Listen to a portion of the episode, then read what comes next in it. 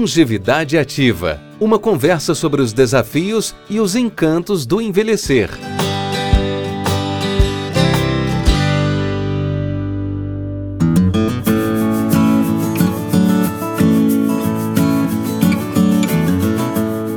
Oi, pessoal, bem-vindos a mais um episódio do podcast Longevidade Ativa.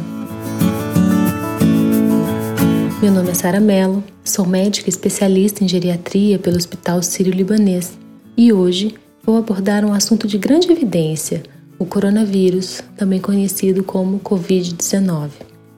Preparei um conteúdo um pouco mais extenso para falar sobre a pandemia do coronavírus e os impactos que provoca na saúde das pessoas com mais de 60 anos.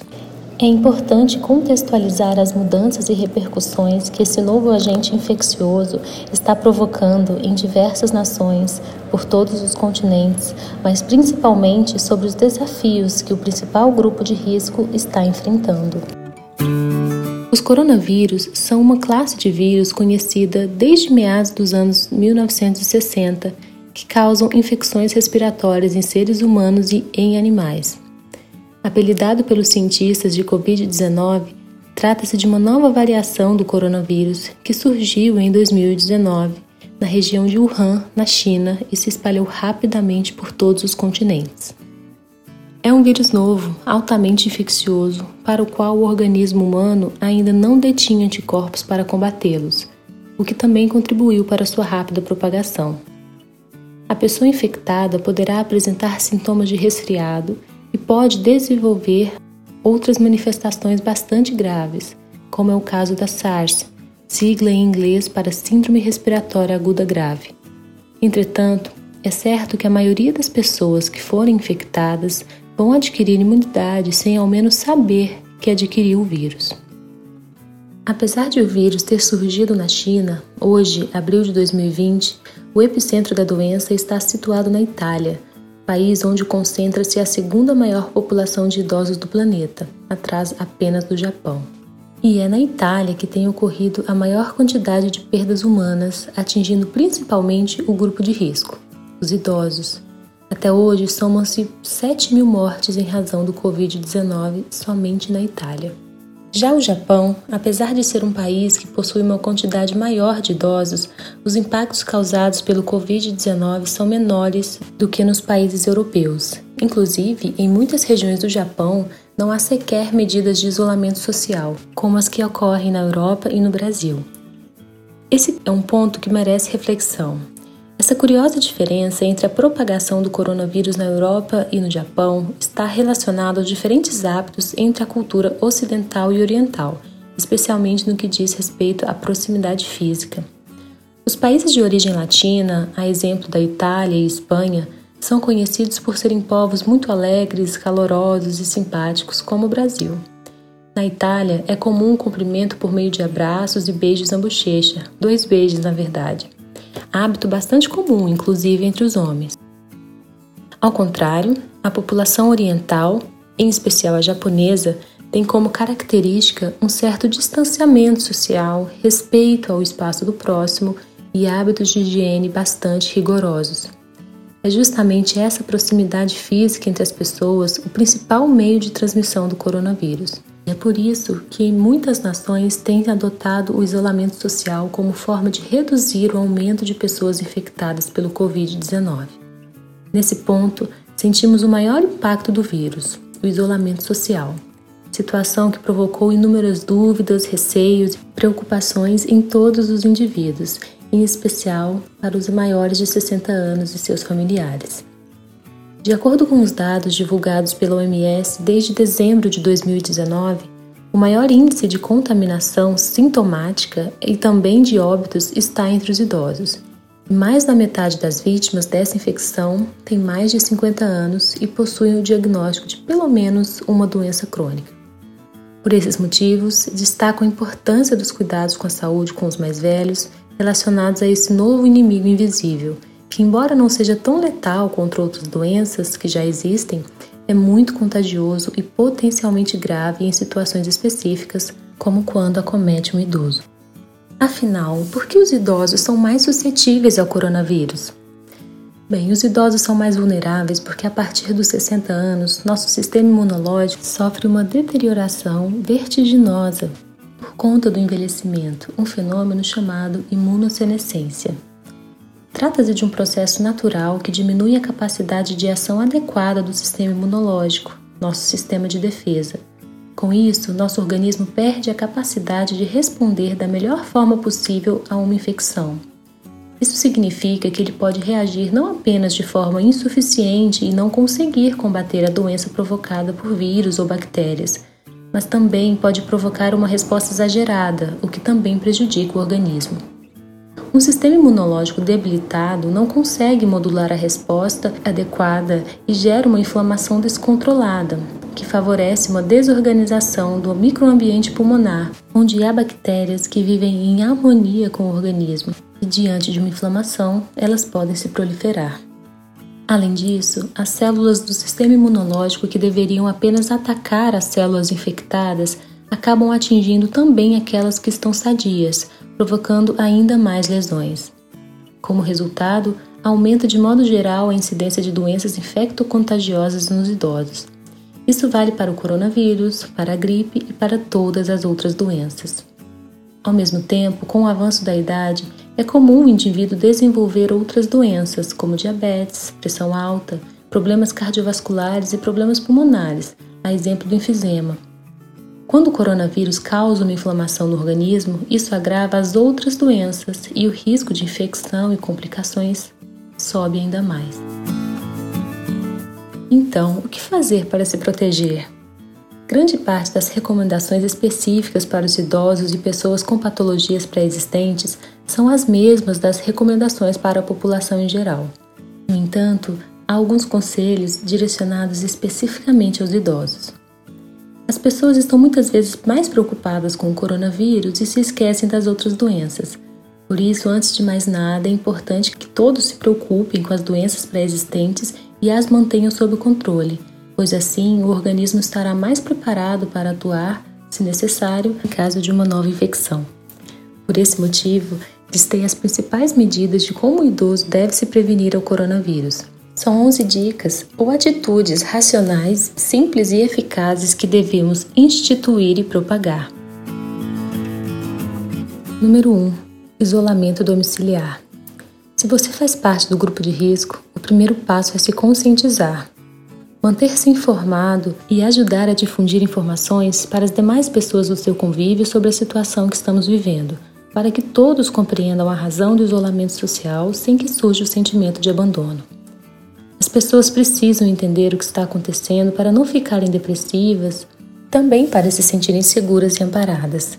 Mas não basta realizar o isolamento social das pessoas que fazem parte do grupo de risco se os demais habitantes da residência não guardarem os devidos cuidados. A transmissão pelo Covid-19 costuma ocorrer por contato pessoal com secreções contaminadas, como as gotículas de saliva, espirro, tosse, contato pessoal próximo, até um toque ou um aperto de mão, o contato com objetos ou superfícies contaminadas, seguido de contato com a boca, olhos ou nariz. Por isso a importância desse distanciamento. Para quem mora em residências pequenas, a recomendação é tentar manter os idosos o mais afastados fisicamente dos demais membros da casa, principalmente crianças que podem ser assintomáticas na maioria das vezes.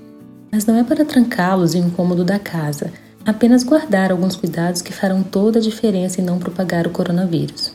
Recomenda-se que devem ser reservados utensílios de uso exclusivo para o idoso, em caso de uso compartilhado do banheiro, por exemplo, deixar os idosos assintomáticos utilizarem primeiro e sempre após o uso fazer a devida higienização. Cômodos devem ser mantidos sempre limpos e arejados de forma a facilitar a ventilação nos ambientes, bem como as superfícies devem ser limpas e desinfectadas com regularidade. A quarentena é um momento bastante delicado e inédito da vida de qualquer brasileiro e por isso devemos adotar todas as estratégias necessárias para superar esse período sem prejudicar outras áreas da nossa vida. Usar e abusar da tecnologia para aproximar entes queridos, mesmo que fisicamente estejam a alguns metros, ruas, cidades ou países. Manter o contato diário, mesmo que seja por ligação, videochamadas, áudios, faz bem para a saúde mental e para o coração. Segunda dica: evite e se proteja do contato com o mundo externo. Nesse ponto é necessário o envolvimento de todos os moradores da residência. O isolamento domiciliar é importantíssimo, mas se não for feito em conjunto com outras medidas, pode não surtir o efeito esperado. Antes de mais nada, é preciso lavar as mãos com frequência, de forma correta, e evitar levar as mãos no rosto, na boca, nos olhos, no nariz, que são os principais pontos de contágio. Se possível, adote um costume milenar de povos orientais. Deixe os sapatos do lado de fora da casa e, se não for possível, em um cantinho na entrada da casa. Assim você evita que toda a sujeira que você trouxe da rua entre para a sua casa. Não menos importante, lembre-se de higienizar todos os produtos e compras antes ou logo após colocá-los dentro da sua casa. Estudos avaliados pela OMS indicam que o vírus pode persistir em algumas superfícies por algumas horas ou até mesmo vários dias. Por isso é fundamental que você adote todas as medidas de higiene. E para fechar esse ponto, para aquelas pessoas que moram sozinhas, se possível, aproveitar a ajuda de outras pessoas para fazer todas as atividades externas.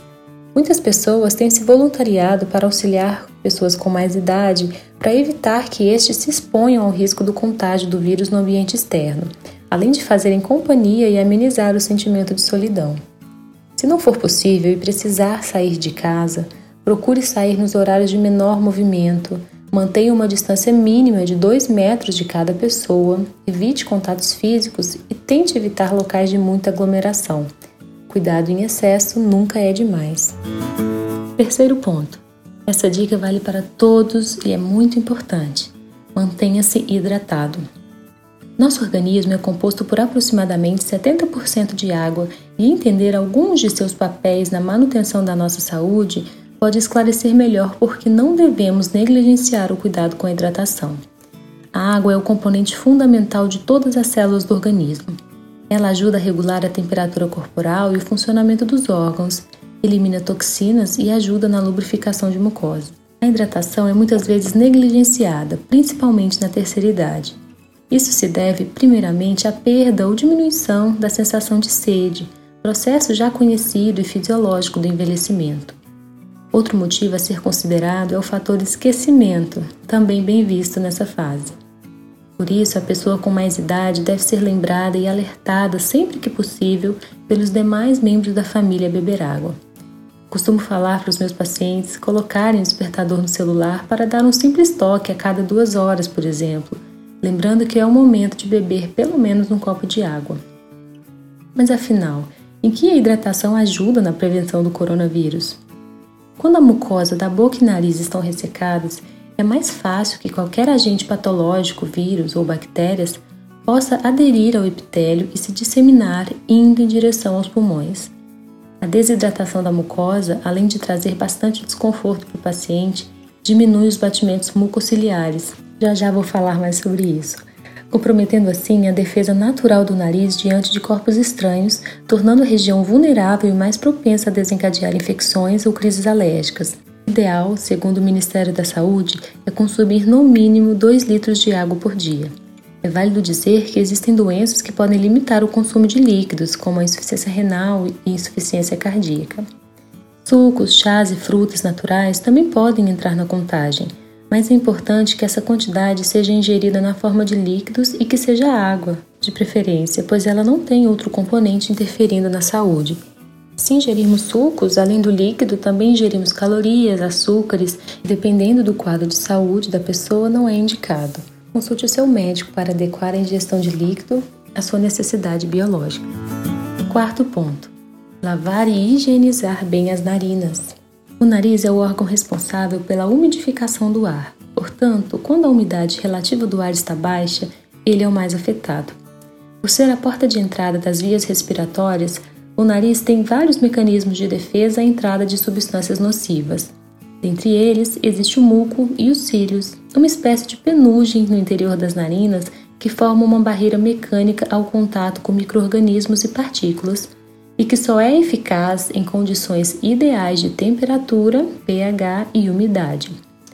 Esse transporte mucociliar ocorre graças à viscoelasticidade do muco, ao batimento ciliar e a interação entre os cílios e o muco. O batimento ciliar é coordenado resultando no movimento de ondas que transportam o muco. Quando o ar está mais seco, ocorre o ressecamento do muco, prejudicando o transporte e a defesa obtida por este mecanismo. Sem a movimentação esperada, os batimentos escassos desses cílios provocam o acúmulo de secreções, o que causa ainda mais facilidade para a instalação de processos infecciosos. É na necessidade da limpeza manual desses cílios que chegamos ao ponto-chave da lavagem nasal. Apesar de comuns, as queixas de ressecamento nasal são muitas vezes menosprezadas. Por isso é tão importante hidratar as mucosas nasais com soro fisiológico ou soluções em gel, com várias opções no mercado. Com o intuito de conscientizar a população, deve ser proposto o hábito diário de cuidado com a higiene nasal, que previne as doenças respiratórias. A utilização diária de higienizadores nasais é inclusive uma orientação padrão dos pediatras para os recém-nascidos, o que deveria ser estendido para as demais faixas etárias e dessa forma diminuir a incidência de doenças respiratórias. É preciso desenvolver o hábito de limpar o nariz, assim como escovamos os dentes, pois a narina é um filtro natural para impurezas e poluição. A lavagem nasal diária pode trazer muitos benefícios com poucos efeitos colaterais, e o hábito pode levar a melhora significativa da qualidade do sono, da respiração, da garganta seca, da tosse e na prevenção contra doenças respiratórias. Um estudo realizado em 2010 demonstrou que pacientes que fizeram lavagem nasal diária tiveram menor tendência a usar antibióticos. O soro fisiológico é geralmente bem tolerado e raramente causa efeitos colaterais, Além disso, as reações adversas dependem da via de administração, e seu uso via nasal é seguro, inclusive nos idosos. Facilmente encontrado nas farmácias, e para utilizá-lo é só lavar o nariz com a solução algumas vezes ao dia, com o auxílio de conta-gotas, aspirador nasal ou seringa. O soro fisiológico é um grande aliado para realizar a higienização nasal e raramente causa efeitos colaterais. Todavia, atenção: pessoas com hipersensibilidade ao cloreto de sódio ou qualquer outro componente do produto devem evitar o seu uso. Número 5. Nebulizações. A inalação por nebulização com o mesmo soro fisiológico ajuda a umidificar as vias aéreas e a fluidificar as secreções, desobstruindo as vias respiratórias, facilitando assim a respiração. Por isso, o procedimento é um grande aliado na prevenção e tratamento de algumas doenças tais como rinossinusites, gripes e resfriados.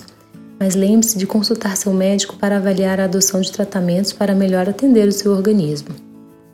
Sexto ponto: limpeza dos olhos. Sendo o contato com os olhos também uma forma de contaminação, é muito importante que os olhos sejam limpos frequentemente.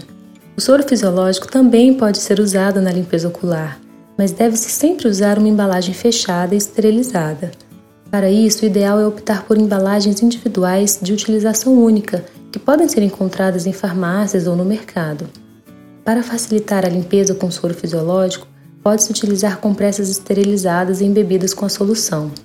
Uma dica interessante é usar o soro fisiológico gelado, que também propicia uma sensação de frescor e alívio.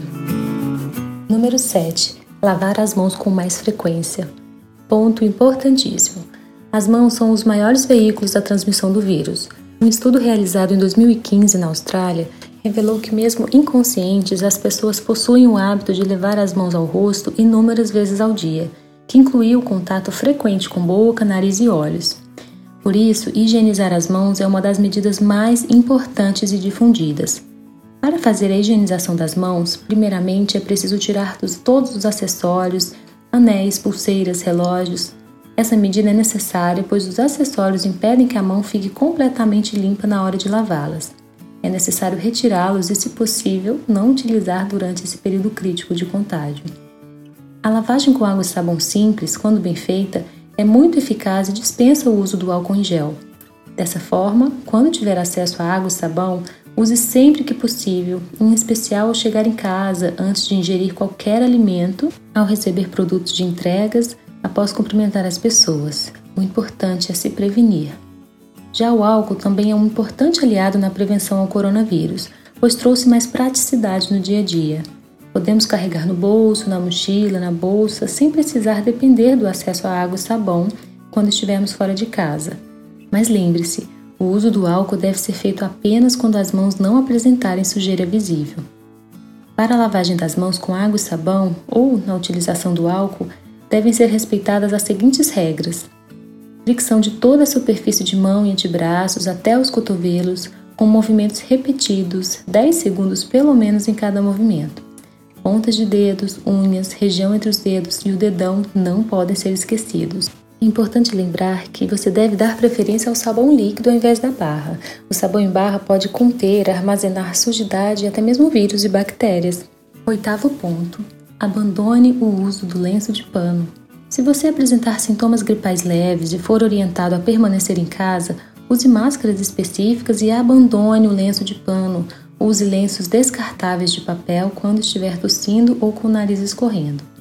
O uso e reuso do lenço de pano quando apresentar sintomas gripais pode contribuir na propagação do vírus e colocar sua família em risco. Número 9. Pare, inspire, expire. Respire corretamente. Na correria do dia a dia, acabamos negligenciando nossa respiração, sem nos preocuparmos com os reflexos que ela pode causar em nossa saúde. Dentre os benefícios de respirar corretamente, Destacamos o fortalecimento da musculatura respiratória, trazendo maior qualidade de vida e sensação de bem-estar. Uma pesquisa realizada pela Universidade Federal do Rio comprovou a diminuição em até 60% o uso de antidepressivos e ansiolíticos, reduzindo o estresse e a ansiedade. Já um estudo realizado na Harvard Medical School comprovou benefícios diretos na preservação da região cognitiva. Último e não menos importante, a respiração correta deixa o corpo e a pele mais saudáveis. Existem diversos exercícios de expansão torácica e exercícios respiratórios para melhorar a mecânica respiratória, aumentar a ventilação pulmonar, aumentando o fluxo expiratório e melhorando a oxigenação. Em razão do Covid-19, precisamos dar uma atenção especial à importância de aumentarmos nossa capacidade respiratória.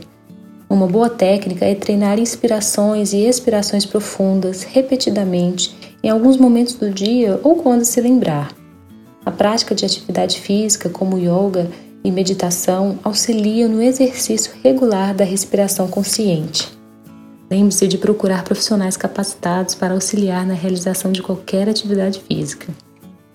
Décimo ponto Mantenha uma dieta balanceada e procure fazer atividades físicas regulares, mesmo que de baixo impacto. Essas medidas podem fortalecer e reduzir a deteriorização do sistema imunológico. Manter o corpo ativo pode trazer ganhos em vários aspectos, e a melhora da imunidade é um deles. Por último, o 11 ponto é uma medida fundamental para a saúde do idoso. Manter em dia o calendário de vacinação do idoso recomendado pela Sociedade Brasileira de Imunizações e pela Sociedade Brasileira de Geriatria e Gerontologia. São exigidas pelo menos oito vacinas prioritárias, algumas anuais, trianuais. Dentre elas, destaco a vacina para a influenza, cuja campanha está em vigência no Brasil, também as vacinas para coqueluche e pneumonia.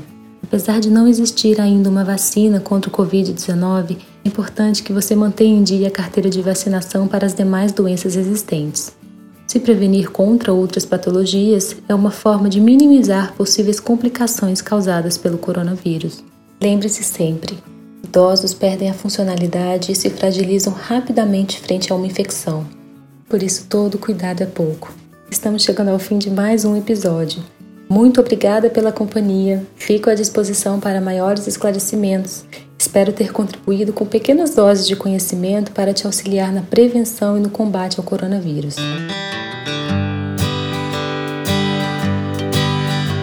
Além do podcast, vocês podem me encontrar no meu Instagram, doutorasara.geriatra e também pelo meu e-mail, doutorasaramelo.gmail.com.